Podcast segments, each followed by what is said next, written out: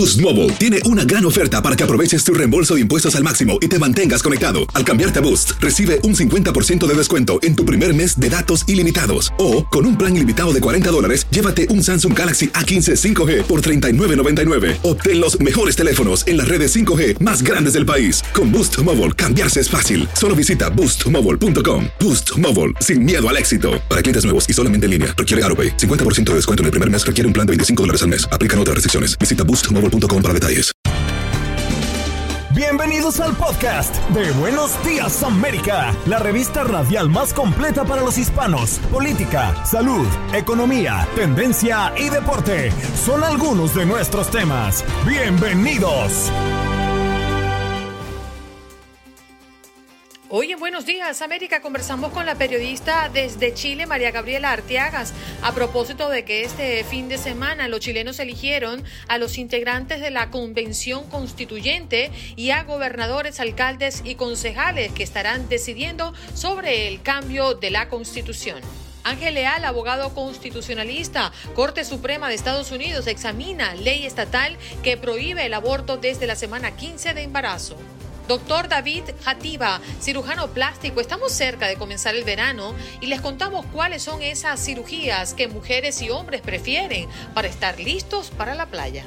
Raúl Painberg, periodista desde Houston, hoy nos acompaña con una interesante reflexión.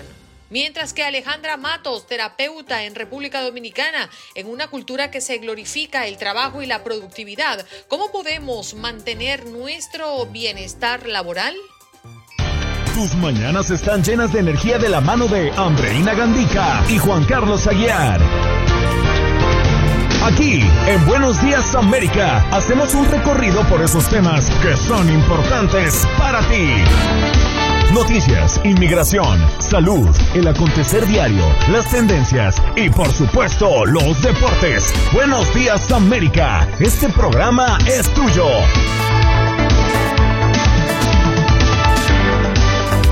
Hello, hello, hello, buenos días. América de costa a costa, ¿cómo están? ¿Cómo me los tratan? Hoy es martes, que te quiero martes, a moverlo rápido para que se pase, ¿eh? Martes 18 de mayo y aquí estamos al pie del cañón iniciando nuestra tercera hora de programa. Vamos hasta las 10 de la mañana hora del este. No lo olvide que su participación en este programa es sumamente importante y usted puede hacerlo a través del 1833-867-2346 que es nuestra línea telefónica, nuestro número en cabina para que usted participe. Recuerde que este programa es suyo. Allí con Jorge Acosta está en los controles y atendiendo sus llamadas. Olga Betancur en la producción de este espacio y está su servidora Andreina Gandica hasta las 10 de la mañana hora del este y se une Juan Carlos Aguiar. ¿Cómo está? Good morning in the morning, parcero. Mi querida Andreina Gandica, tenga usted muy buenos días. Qué verdadero placer poder saludarla una mañana más. Hoy, martes 18 de mayo del año 2021. Estoy muy bien descansado unas horas largas y suficientes en el hotel para recuperarme del viaje de ayer, pero aquí estoy con todos ustedes en su show matutino de TUDN Radio de la cadena Univisión. Esto es Buenos Días América. Y por lo que presumo, hoy tiene un día largo de trabajo, así que mucho éxito desde ya. En Buenos Días América, tu opinión importa. Llámanos, llámanos, llámanos. Teléfono en cabina 1833-867-2346. Llámanos 1833-867-2346. Llámanos.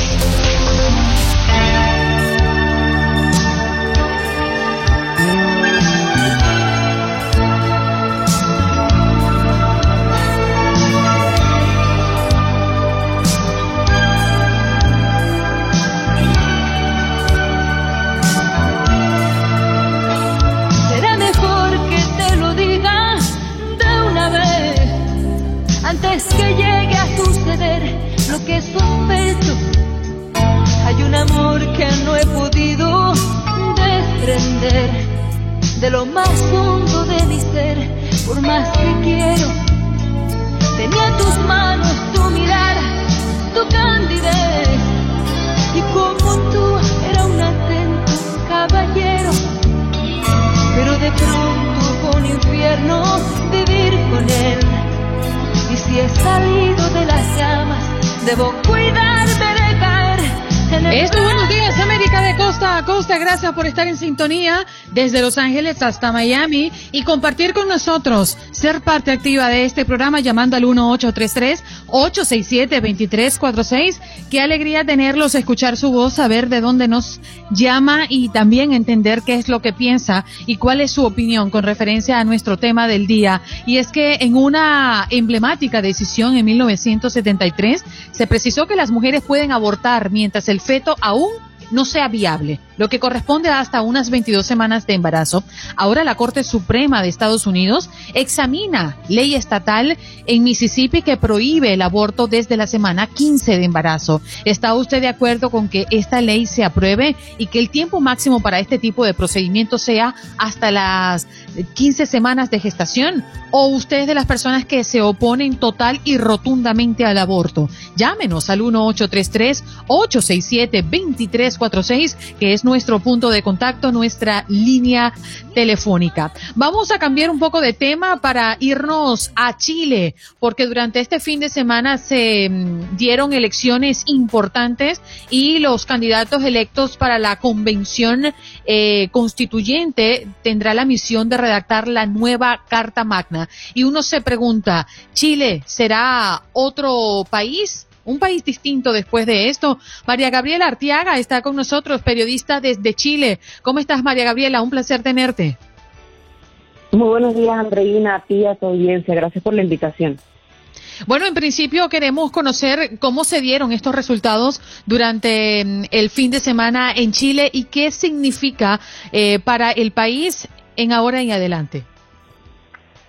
En, tu introducción decías que si es que esto va a cambiar a Chile y si esto hace un antes, eh, o marca un antes y un después, y te respondo que sin duda, eh, Chile tiene una fecha que forma un antes y un después y es el 18 de octubre de 2019, cuando eh, se hace el estallido social, lo hablamos en su momento eh, nos, contactamos y hablamos en su momento de lo que estaba pasando y ahora viene esta segunda etapa em, con, lo que fue las elecciones de este fin de semana. Eh, Chile va a ser otro país completamente. Chile, eh, sin duda alguna, está abriendo la puerta a un cambio profundo eh, y creo que eso es lo que más llama la atención y lo que puede llegar a preocupar. Qué tan profundo y qué tan distinto va a ser. Chile ya no es el mismo, eh, quizás suena eh, trillado y, es una consigna de una parte muy específica eh, del ámbito político, muy de izquierda, pero sin duda alguna Chile despertó, aunque llama la atención que, que aunque en las calles se siente una cosa, en las urnas eh, no hubo la cantidad de participación que se esperaba. Recordemos que en octubre del año pasado fuimos a un plebiscito para ver si se quería finalmente cambiar o no la constitución. Participó más del 51% de la población y en esta oportunidad no fue así. Un millón menos de personas que fueron a, la, a las votaciones. Esto llama la atención, llama la atención dónde se originaron los votos y el resultado sin duda alguna fue una sorpresa para todos eh, los ámbitos políticos para todos los distintos partidos eh, y sobre todo para los partidos tradicionales, porque vimos que arrasaron los independientes, estos independientes que sin duda alguna tienen aspiración política y eso va a marcar lo que va a pasar en la discusión de la nueva constitución, pero llama la atención que el mensaje sea como ocurrió en algún momento, eh, y, y, lo debemos recordar muy bien, sobre todo eh, tú, Andreina, lo que ocurrió en algún momento en Venezuela fue un mensaje claro a los partidos tradicionales. Y esto no solo en Venezuela, se está repitiendo en el resto de América Latina. Así que es bien curioso, es bien interesante y como te dije al principio, incluso está preocupante lo que está pasando en Chile en este momento. Sí, recordando que el pasado domingo se concretó las elecciones eh, para cargos de gobernadores, alcaldes y concejales. Cuando nos habla de estos resultados em, muy diferentes eh, a, lo que se vive en la calle con lo que se vive o se vivió en las urnas, ¿crees que está siendo un, un preaviso eh, para el actual presidente de cara a las próximas elecciones presidenciales?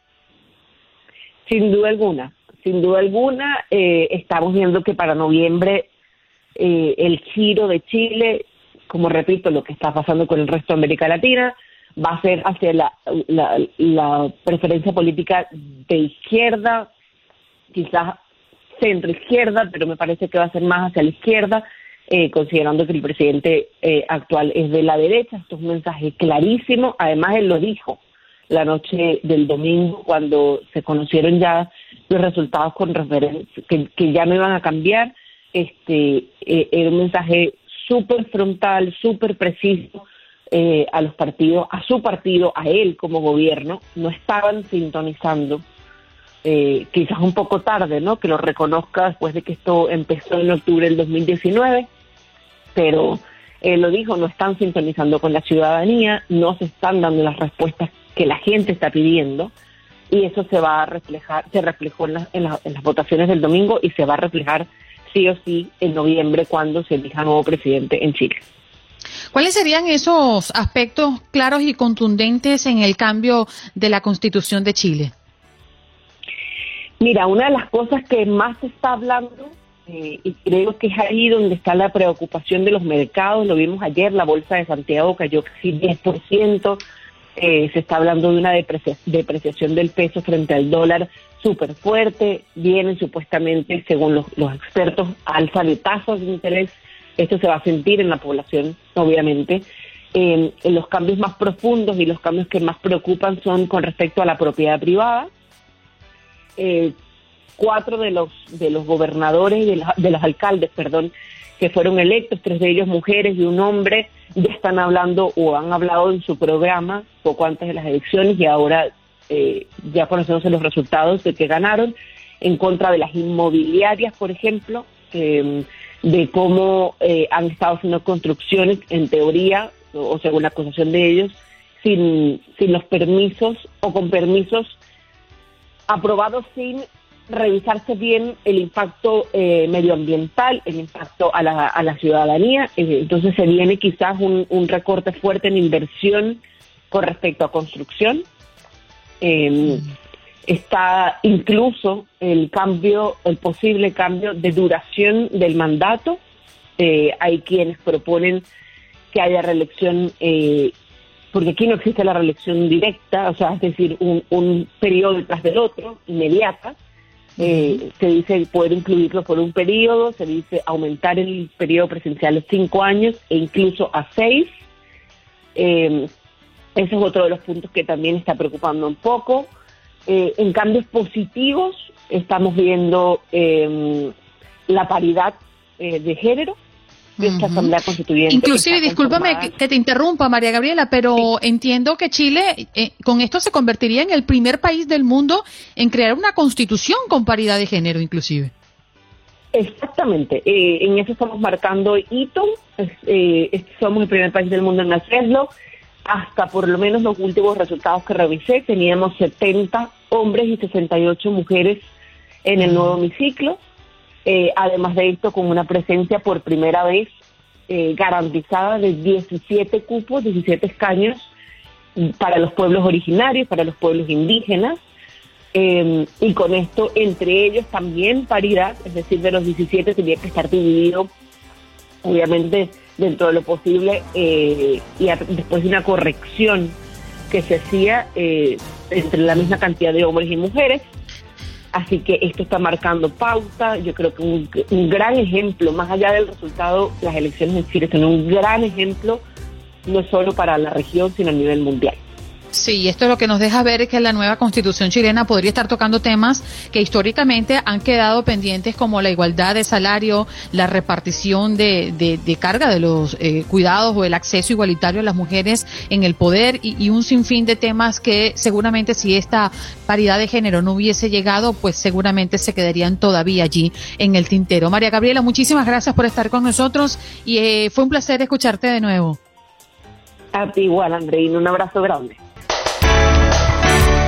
Bueno, y tremendo tema el que tenemos hoy sobre la mesa y para abordarlo, profundizarlo y entenderlo un poco más, tenemos a Ángel Leal, abogado constitucionalista, una vez más con nosotros. Ángel, buenos días, ¿cómo amaneces? Muy buenos días, Andreina, qué gusto de saludarle, igual que Juan Carlos y toda la auditoría. Bueno, la Corte Suprema de Estados Unidos examina ley estatal que prohíbe el aborto desde la semana 15 de embarazo. Y yo me pregunto, Ángel, ¿qué poder tienen los estados? Y contextualízanos lo que ha ocurrido en los tiempos recientes con referencia al aborto en este país. Bueno, eh, precisamente ese es el tema, eh, diríamos, legal, desde el punto de vista legal principal que tiene que ver con el caso.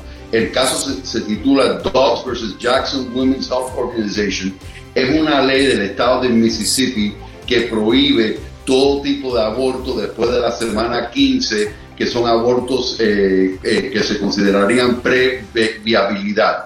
Todo esto comienza obviamente con el caso precedente de la Corte Suprema Roe vs. Wade del año 73, donde la Corte Suprema en aquel entonces determinó que las mujeres tienen un derecho absoluto de elegir o no eh, hacerse un aborto mientras que el feto esté en estado de previabilidad que se entiende como el primer trimestre. Entonces, esta ley de Mississippi específicamente reta este precedente legal de la Corte Suprema prohibiendo abortos electivos previabilidad a las 15 semanas y entonces es un conflicto directo con esta decisión de la Corte Suprema. Eh, el, motivo por el cual el caso es tan importante, aparte del tema que trata, es que para que la Corte Suprema haya eh, decidido escuchar el caso, que dicho sea de paso, una Corte de Apelaciones Inferior determinó que la ley era ilegal, inconstitucional por la decisión presente de la Corte Suprema, es porque cuatro jueces de la Corte Suprema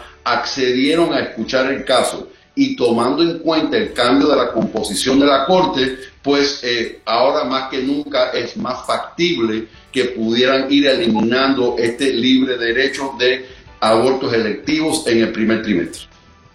Cambio de la composición de la Corte Ángel, que como usted muy bien lo explica, eh, es ahora bastante inclinada hacia el lado derecho, por darle algún nombre. Tenemos seis jueces, de la derecha tres jueces que no estarían ubicados hacia, hacia este espectro. El fallo, según entiendo, permite, permitiría solo dos excepciones. La emergencia médica, es decir, que se ponga en riesgo la vida de la madre y la anormalidad fetal severa. Sin embargo, yo me pregunto cómo se determinaría qué es una anormalidad severa. ¿En manos de quién estaría esto? De los médicos, pero ¿cómo, cómo saber qué es severo y qué no es severo? Bueno, eh, sí, indiscutiblemente se tendría que demostrar a través de documentación médica o a través de estudios médicos, un amnio, etcétera, donde pudieran llegar a esa determinación para cumplir con estas excepciones que la ley de Mississippi permitiría en el caso de prohibir eh, abortos de este tipo. Así que eso eh, tendría que ver ya con la determinación médica documentada como para poder justificar un aborto que de, otra manera sería ilegal bajo esta ley del estado de Mississippi en el dado caso que la Corte Suprema, eh, Suprema la declara no, eh, eh, o sea, constitucional. Y todo esto tiene que ver, el conflicto que hay aquí, aparte que es el conflicto entre el precedente legal de la Corte Suprema y los derechos estatales de determinar en qué momento se pudiera hacer un aborto electivo, también hay el conflicto entre el derecho de privacidad de la mujer de determinar si puede o no eh, someterse a un aborto electivo y los derechos del feto y todo tiene que ver con la viabilidad y parte de, lo que la Corte Suprema tendrá que evaluar en este caso es en qué momento el feto es viable. La ciencia ha avanzado muchísimo en este tema y anteriormente en el año 73 cuando se decidió Roe versus Wade tal vez 24 semanas era el punto de demarcación para determinar viabilidad, pero tal vez ahora sean 15 semanas. Sabemos de casos de fetos eh, con pocos meses de haber sido engendrado que son viables y que han sobrevivido. Entonces, ahí también está el conflicto, el derecho de la mujer de privacidad y de elección y el derecho del fetos y en qué momento eh, puede, eh, y ese conflicto es lo que tendrá que determinar la Corte Suprema. El Estado de Mississippi particularmente determinó que a las 15 semanas ya hay suficiente desarrollo fisiológico del feto, aparte de que corre más riesgo la salud de la madre para haber tomado esa determinación de 15 semanas. Como usted lo comenta, abogado, el caso Roe eh, sirvió para legalizar el aborto en el primer trimestre en todo el país lo que impulsó también algunos movimientos religiosos conservadores y modernos. Ahora yo le pregunto, si la mayoría de los jueces decide que es constitucional, esto estaría abriendo el camino a que otros estados puedan imponer sus limitaciones, ¿no? E, efectivamente, ya eh, básicamente declararían que no, que es constitucional permitir un aborto previabilidad. La mayoría de los estados, creo que son 46 estados, tendrían leyes que eh, se, aproximarían a lo que está en el estado de Mississippi. Dicho sea de paso, esto, este tema surgió el, año pasado con la Corte Suprema, con una ley del estado de Mississippi, donde la Corte Suprema eh, no apoyó esa ley y eh, determinó que era inconstitucional, pero ha cambiado la compostura de la Corte después de esa decisión. Así que de ser declarado constitucional la ley de Mississippi, abriría la puerta a los abortos previabilidad, que ya tiene una determinación estatal y eh, es el comienzo de finalizar la protección de la elección de la mujer de poder determinar el aborto electivo. Pero particularmente le pregunto, ¿el recurso en Mississippi tiene, según su criterio, potencial para pasar a la historia? Sí, eh, el mero hecho que la Corte Suprema haya aceptado el caso indica que hay cuatro jueces al menos que están considerando la posibilidad de eh, determinar que, esa ley es constitucional. Entonces, eh, muchos expertos legales lo que están opinando es que poco a poco esta Corte va a ir mermando, disminuyendo el derecho de elección de la mujer de someterse a un aborto, este sería el comienzo a llegar a tal vez una finalidad donde ya la Corte Suprema declararía que no es inconstitucional prohibir el aborto. Más o menos de cuánto tiempo estaríamos hablando que puede durar este, este proceso, Ángel. No solo el proceso de discusión al interior de la Corte Suprema para emitir una opinión y sentar jurisprudencia, sino además para implementarse en todos los estados de la Unión. Bueno, eh, este, este, este, caso no se determinará hasta la próxima sesión de la Corte Suprema que comienza en octubre de este año, así que podemos esperar esta decisión a partir de octubre del 2021 en cualquier momento durante el, calendario de la Corte que generalmente, bueno, que empieza en octubre de cada año, así que estamos algunos meses de, saber la decisión de ser eh, declarado constitucional la ley de Mississippi, pues consideraría que sería casi inmediato que los estados empezarían a aprobar leyes de esta naturaleza, permitiendo aborto, eh, prohibiendo, perdón, abortos previabilidad del feto. Y seguramente si es así, pues estos estaríamos hablando de un efecto dominó. E, efectivamente. De hecho, hay 26 estados que automáticamente, de ser declarado inconstitucional la decisión precedente Roe vs. Wade, que automáticamente tendrían leyes prohibiendo los abortos en sus estados, con pocas excepciones. Abogado, siempre es un placer conversar con usted. Muchas gracias por tomarse el tiempo y venir a Buenos Días América, particularmente el día de hoy, tratando este tema tan controversial y tan emotivamente fuerte, ¿no? Porque esto nos pega a todos los que somos padres y los que somos madres. Un tema tal como el aborto, pues es muy controversial. Sí, no, con muchísimo gusto y indiscutiblemente el tema del aborto sigue siendo el tema más controversial y es el tema que más marca la diferencia política y social en este país. Sí, señor. Allí escuchaban a Ángel Leal, abogado constitucionalista, hoy hablando de la Corte Suprema de Estados Unidos que examina ley estatal que prohíbe el aborto desde la semana 15 de embarazo, pues planteada por Mississippi. Un abrazo, abogado. Espero que tenga un lindo martes. Igualmente, Andreina. Saludos, Juan Carlos. En Buenos Días, América. Buenos Días, América. Tu opinión importa. Nuestras redes sociales. Facebook. Buenos días AM. Tu opinión importa. Instagram. Buenos días América AM. Buenos días América AM. Tu opinión importa. Tu salud no solo es tu prioridad, sino también la nuestra. Sino también la nuestra. Buenos días América. Con, los, expertos. Aloha mamá. Sorry por responder hasta ahora. Estuve toda la tarde con mi unidad arreglando un helicóptero Black Hawk. Hawái es increíble. Luego te cuento más. Te quiero. Be All You Can Be, visitando goarmy.com diagonal español. Nos vamos con nuestro próximo invitado. Él es el doctor David Yativa, cirujano plástico. A ver, doctor, no lo veo. Eh, sí puedo ver que su cámara está encendida pero está acá con nosotros. Ah, parece que sí. Doctor, buenos días. ¿Cómo amanece? Muy buenos días, ¿cómo están? Se, estaba, se estaba trayendo un cafecito. Él también tiene derecho a tomarte un cafecito como usted, Andreina. no tengo duda. ¿Cómo amanece el día de hoy? ¿Para, qué, ¿Para qué la cinta en la nariz? Efectiviza. Se operó el doctor, se operó. No, lo que pasa es que lo que nosotros tenemos que hacer es, para que los tapabocas no se caigan, los protegemos con una cintica y con esa cintica quedan mucho más protegidos. Entonces, cuando uno habla, no está todo el día uno tocando el tapabocas para que se esté cambiando y cayendo. Ahora sí, entrando en materia, para que a mí la barriga no se me caiga, ¿también la puedo proteger con una cintica? Lo más posible que sí. Con una cintota será. Podemos poner muchas cinticas alrededor.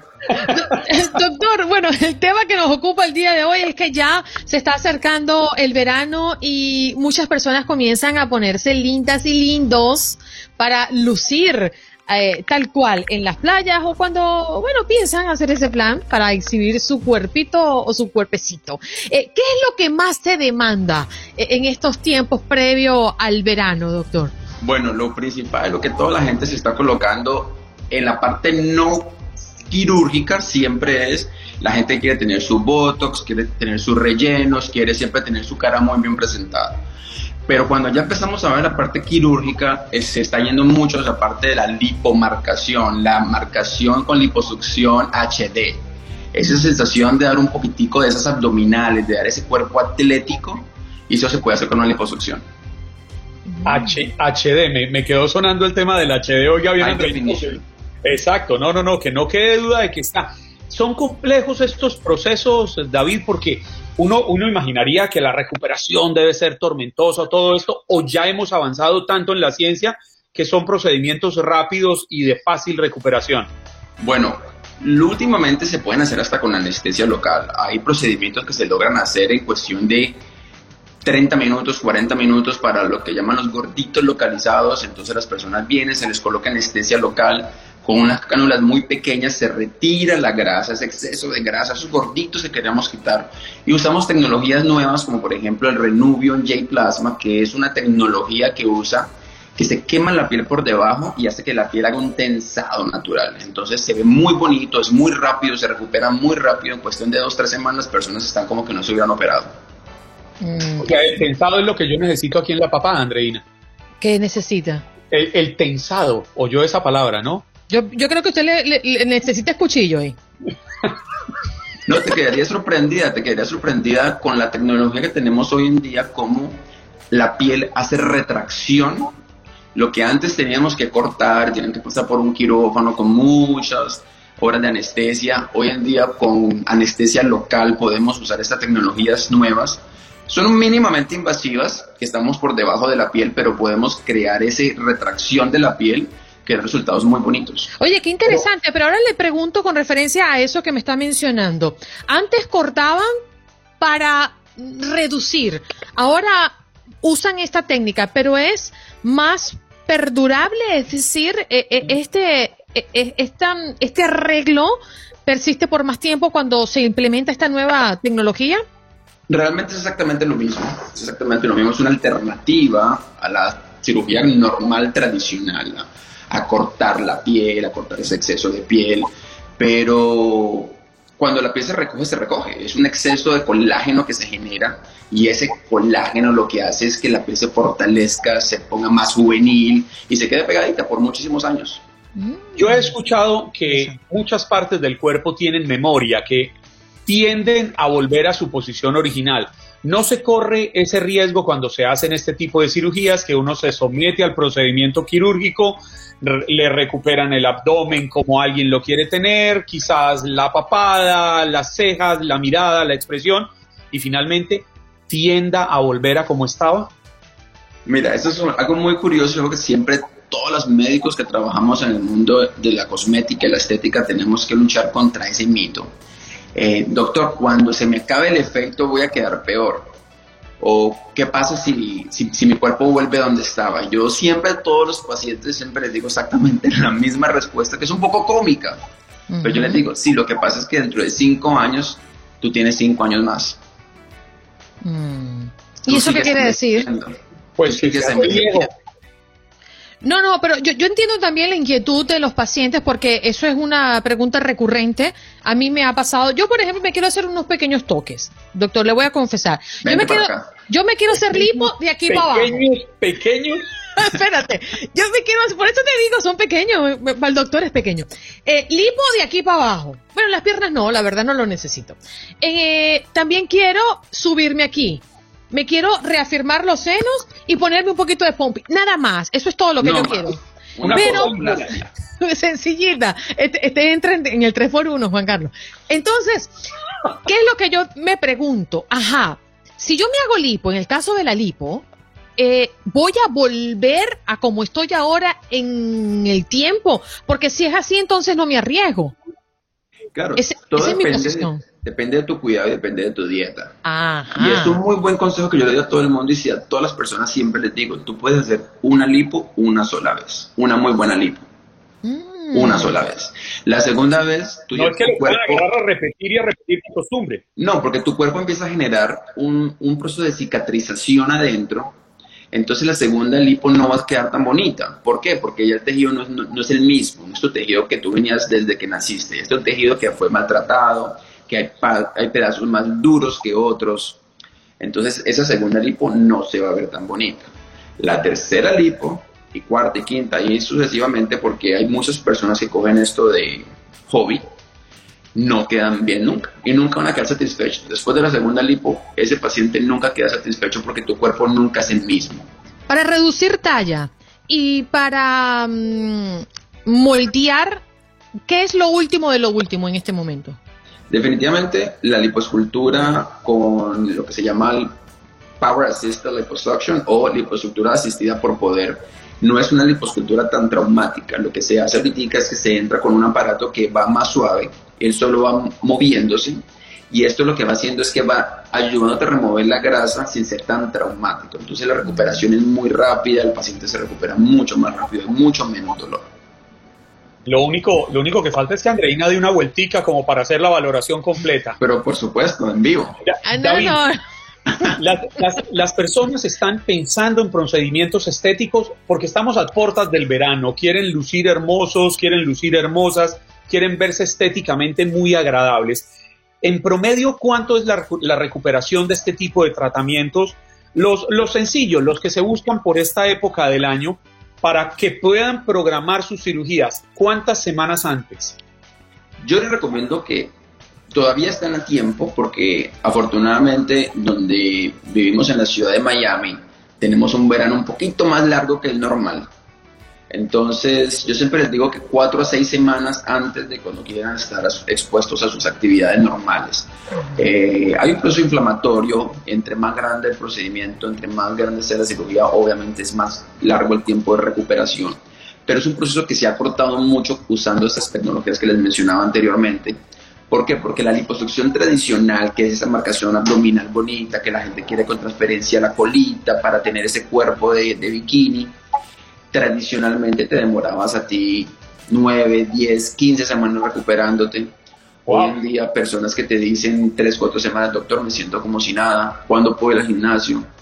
Entonces, yo siempre saco un chiste, le digo, no fuiste al gimnasio por 40 años, espérate una semanita más. Porque la gente se siente bien.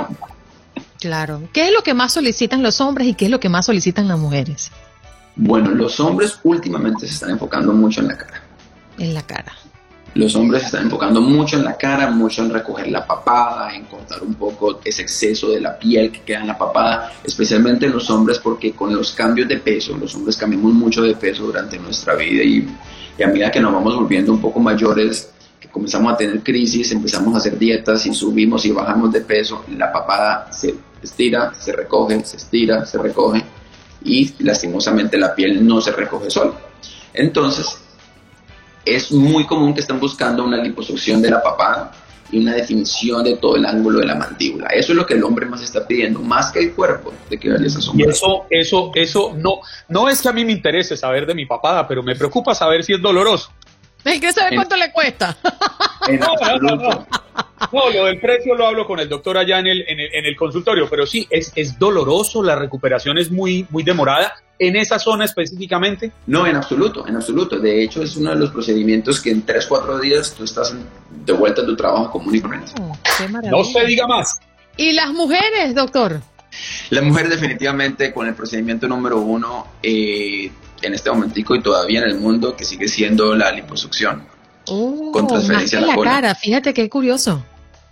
Es, es impresionante. Transferencia en la cola, grasa que sale del abdomen, va para las nalgas. Sí, sí, sí, sí, sí. Bueno, por aquí, doctor, no, no le ha mm, faltado piropos. Por aquí, Maruja Índigo dice que usted es muy guapo y que ahora sí se va a operar todo. Creo que lo va a llamar. gracias, gracias. Por aquí veo. Bueno, doctor, ¿dónde podemos conseguirlo? Bueno, estamos en North Miami Beach. Eh, estamos sobre la Biscayne. En la dirección la pueden encontrar en mi, en mi Instagram, en Newface MD o en mi Instagram personal, que es Hativa MD. Ahí te aparece la dirección, ahí nos encuentran, ahí pueden ver muchos procedimientos. Es algo muy bonito de las redes sociales que nosotros estamos siempre mostrando lo que estamos haciendo en el día a día, el antes, el después, las experiencias de los pacientes. Eh, antes siempre nos, nos, tocaba leer, a ver la gente que decía y con las redes sociales hoy en día podemos mostrarles a todo el mundo, hey, me gustó esto, no me gustó, doctor, eso sí duele, eso no duele, me recuperé rápido. Y es muy bonito que hoy en día la gente está mucho más propensa a compartir sus propias historias, ¿no? Entonces, tengo muchos antes y después en las redes que la gente cuenta, miren, este era mi cuerpo y no les da vergüenza, no da vergüenza porque eso, creo que ese tabú lo hemos ido quitando. David. Me hice una liposucción y miren cómo me veo de bien y ahora hago gimnasio y ahora hago dieta y estoy muy feliz y quiero mostrárselos a todos ustedes. Sí, una pregunta muy rápida porque el tiempo definitivamente se nos acabó. Hace unos días hablábamos de la diferencia de precios en Estados Unidos versus algunos países latinoamericanos. ¿Sigue siendo así de marcada o hemos logrado bajar los costos en Estados Unidos? En cuanto a la cirugía, toda la parte estética es prácticamente igual, te diría yo. De hecho, eh, yo me atrevería a decir que es hasta más económico para una persona residente en los Estados Unidos operarse en los Estados Unidos que ir a cualquier otro país. Yo particularmente soy de Colombia y obviamente Colombia es muy grande en cirugía plástica y la gente quiere viajar allá porque tienen una idea de que van a ser mucho más económico y dicen yo con esto aprovecho y viajo y paseo. Eh, sin tener todos los riesgos de que, que pasa una complicación, porque las complicaciones le pasan en cualquier país del mundo a cualquier persona. ¿Qué pasa si te pasa en un país extranjero? súmale a tus costos todo esto. Mm. Entonces, yo te diría que en este momentico una persona, por ejemplo, que vive en la ciudad de Miami, le sale mucho más económico operarse en Miami con una cantidad impresionante de médicos que dan toda la oferta que te puedas imaginar que hizo otro país. Olga, no te preocupes, es que mi, productora me está escribiendo que un dos por uno, ella y yo nos vamos para su consultorio. Véngase para, acá, véngase para acá, aprovechemos de una vez. Ingrid Holguín, nuestra oyente, dice, por favor repitan cómo comunicarse con el doctor. Su cuenta en Instagram, doctor. Bueno, les voy a la cuenta en Instagram, se escribe Jativa con J y B corta, Jativa MD, de Medical Doctor, Jativa MD, esa es mi cuenta en Instagram. Y le regalo mi teléfono, es 305-848-0008.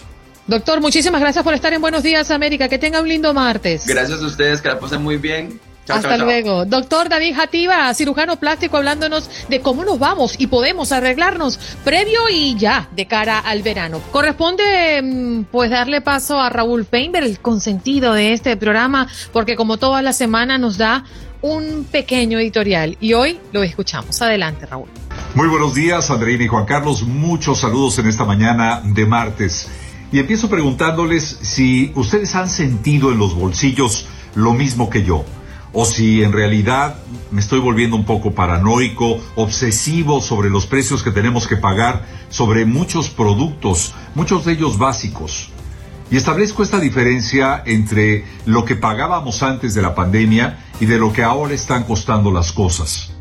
De pronto, Andreina, Juan Carlos, salgo de un supermercado y no dejo de pensar que, me asaltaron, que acabé pagando mucho más de lo que pagaba hace poco más de un año y que ahora, como si fuera, digamos, un complot de las grandes cadenas, todo lo que dejaron de ganar debido a la paralización provocada por la pandemia, quisieran de pronto cobrárselo cobrárselo con creces a cada uno de los consumidores en este país. ¿Es o no es producto de mi imaginación? ¿Me pasa a mí o nos pasa a todos? ¿Qué está sucediendo?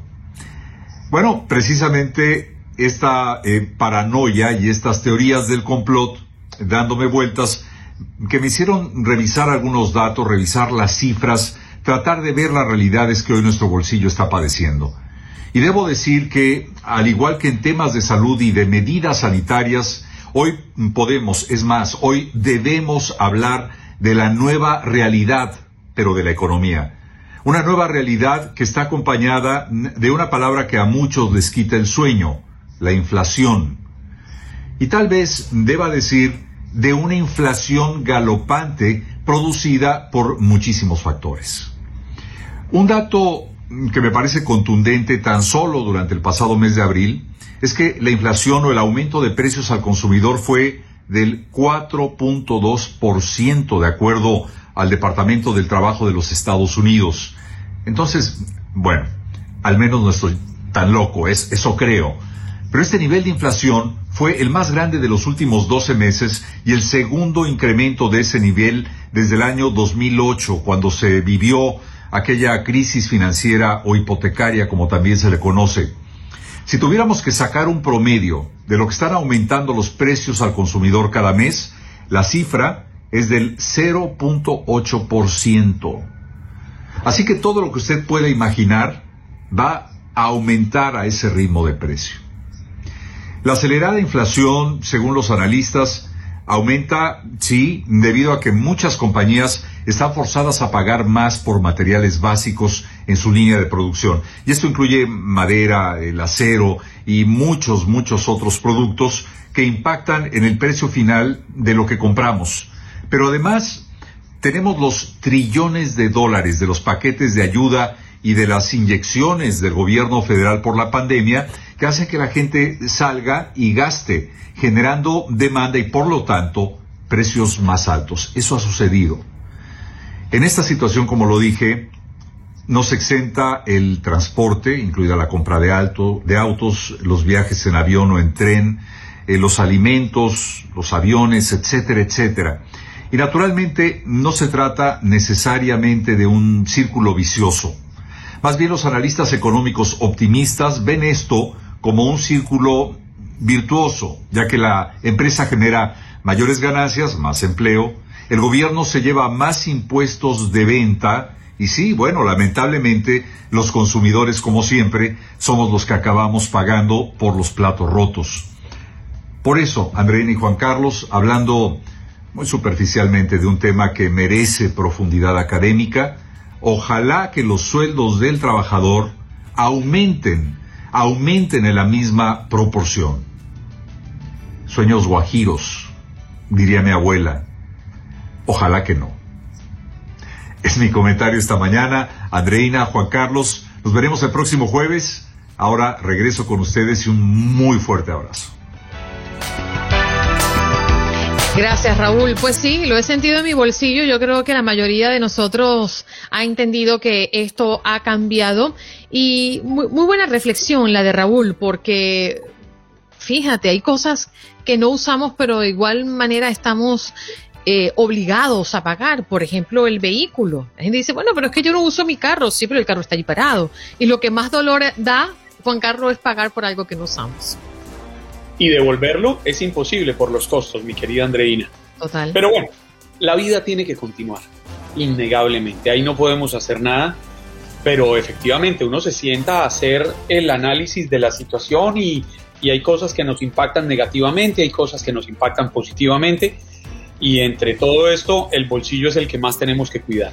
Nos vamos con nuestro próximo tema, qué interesante nuestro próximo tema, ¿eh? y tiene que ver con el bienestar laboral, ¿no? Eh, en una cultura que se glorifica el trabajo y la productividad, ¿cómo podemos mantenernos saludables laboralmente hablando? Tenemos a Alejandra Matos, terapeuta en República Dominicana. ¿Cómo estás, Alejandra? Buenos días y bienvenida al show. Buenos días, estoy sumamente emocionada de acompañarles en esta mañana. Oye, uno de los eh, de las jornadas eh, que más tiempo nos toma a diario es justamente nuestro lugar de trabajo, ¿no? Y si no nos sentimos bien, yo creo que sería un via crucis llevarlo adelante. ¿Cuál es esa mejor recomendación para estar bien en nuestro ámbito laboral? Bueno, wow, así mismo como tú dices, eh, nuestra jornada laboral es lo que más tiempo nos toma. O sea, técnicamente son ocho horas de trabajo, pero en lo que tú te preparas, en lo que tú duras eh, haciendo horas extras, no podemos pasar cerca de 12, 10 horas al día, ¿no? En el trabajo. Y gran parte de las cosas, de las recomendaciones que yo doy con respecto al bienestar laboral es, número uno, eh, tener bien claro cuáles son tus límites en el trabajo. Es decir, cuando el trabajo comienza, cuando termina, cuando la vida personal comienza y cuando la ponemos en pausa por un segundo. Porque muy fácil el trabajo se mete en cualquier espaciecito de tiempo que él encuentra. Entonces, esa es una de mis primeras recomendaciones. Y la otra, que es un trabajo un poquito más de, de mentalidad, ¿no? De mindset, es el hecho de saber que tú no eres lo que tú haces Tú eres mucho más que tu trabajo, tú eres un ser humano con intereses, con ambiciones, con relaciones que son importantes, pero a veces nos unimos mucho con esa idea de nuestras profesiones, de nuestro trabajo. Por lo tanto, cuando no nos está yendo bien o cuando nos estamos sintiendo un poco eh, sobrecogidos con el trabajo, entonces podemos tomarnos lo personal, podemos pensar que habla de nuestro valor como ser humano. Y cuando podemos trabajar para hacer esa distinción y entender que tú eres mucho más que tu profesión o lo que tú haces, eso ayuda bastante a poder tomar un poquito de distancia de lo que está ocurriendo y tomar aquellas decisiones que eh, centren nuestro bienestar. Alejandra, ¿y cómo superar el miedo que da eh, o, perdón, le replanteo, ¿cómo, ¿cómo superar ese miedo que tenemos a perder el trabajo que nos da la seguridad eh, económica? Porque uno puede decir, sí, hay ciertas cosas de mi jefe que no me gustan, o hay ciertas cosas de mi trabajo que no me gustan, pero uno, le tengo miedo a hablarle al jefe porque me voy a meter en un problema. O dos, le tengo miedo a quedarme sin trabajo porque tampoco es que haya mucho trabajo en la calle para uno encontrar un reemplazo. Claro. Claro, no, esa es una excelente pregunta y yo creo que lo primero es que hay que reconocer que ese, ese miedo es muy real, ¿no? O sea, no todo el mundo tiene la, disponibilidad de cambiar de trabajo y de repente encontrarse con otro perfecto que le dé como el salario que se necesita. Yo parte de lo que de lo que eh, invitaría es primero a ver qué tan real es el miedo en el hecho de que a veces hacemos un poquito catastrófico el pensar, ah, si yo digo esto, entonces se va a transformar en un problema. Y a veces es, estamos haciendo, teniendo ese pensamiento sin mucha evidencia. A veces es simplemente que en algún pasado hemos dado alguna retroalimentación y no hemos tenido eh, la respuesta que esperábamos. Pero eso no significa que vamos a perder nuestro trabajo.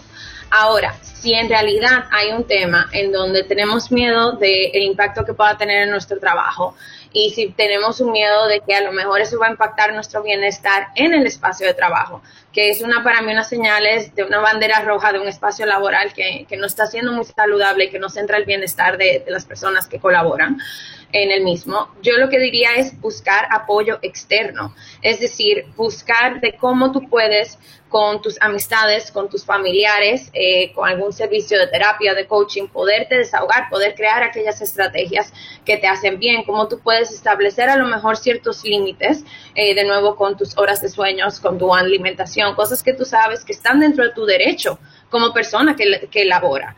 Eh, intentar por ahí en lo que encontramos una eh, solución a lo que se pueda hacer en el espacio laboral. No sé si eso responde eh, tu pregunta. Perfectamente. Mm. Alejandra, yo creo que una de las eh, grandes angustias que se generan dentro de lo laboral es si no tengo este trabajo, qué va a pasar conmigo y con mi familia, ¿no?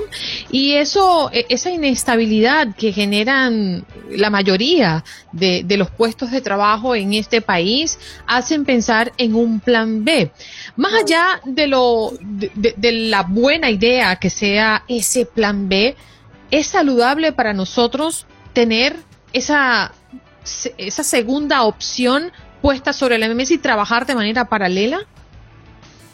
Bueno, o sea, es una excelente pregunta, más ahora que estamos, ¿verdad? Yo creo que la generación, la millennial y la, la generación Z, tenemos mucho eso de del hustling, de, de ser emprendedores y de lo que eso conlleva. Y yo creo que siempre y cuando tú hagas espacio para entrar en contacto de, con otros aspectos de tu vida. Es decir, que no sea que tener este trabajo y tener tu plan B sea en lo que tú inviertas todas las horas, porque eso es una de las cosas que a mí me preocupa a veces cuando yo veo, ¿no? Tenemos estas personas que trabajan de lunes a viernes o hasta sábado eh, en sus shift de 8, 9 horas, 10 horas, y después llegan a la casa a trabajar en ese plan B y a trabajar el sábado en el plan B y el domingo en el plan B y piensan que sienten, sienten esta culpabilidad cuando utilizan esas horas después de sus eh, de su trabajo, para hacer cosas que les gustan o para descansar o para pasar tiempo con su familia, porque siempre piensan que pudieran estar avanzando su proyecto si lo hubiesen, si invirtieran estas horas. Entonces, cuando yo, esa, es, esa es la mentalidad que para mí es la, la que me preocupa. Alejandra, eh, nos quedan 30 segundos, pero no quiero que te vayas sin que nos digas dónde podemos encontrarte. Claro, me pueden encontrar en mi Instagram de Resiliencia Vital. Ahí yo proveo muchos recursos de salud mental, de bienestar laboral, de relaciones y me encanta comunicar, conectar ahí. Gracias, Alejandra Matos con nosotros, terapeuta en República Dominicana. Gracias por acompañarnos en nuestro podcast. Buenos días América. Y recuerda que también puedes seguirnos en nuestras redes sociales. Buenos días AM en Facebook y en Instagram. Arroba Buenos días América. AM. Nos escuchamos en la próxima. Boost Mobile tiene una gran oferta para que aproveches tu reembolso de impuestos al máximo y te mantengas conectado. Al cambiarte a Boost, recibe un 50% de descuento en tu primer mes de datos ilimitados. O, con un plan ilimitado de 40 dólares, llévate un Samsung Galaxy A15 5G por 39.99. Obtén los mejores teléfonos en las redes 5G más grandes del país. Con Boost Mobile, cambiarse es fácil. Solo visita boostmobile.com. Boost Mobile, sin miedo al éxito. Para clientes nuevos y solamente en línea, requiere AroPay. 50% de descuento en el primer mes requiere un plan de 25 dólares al mes. Aplican otras restricciones. Visita Boost para detalles.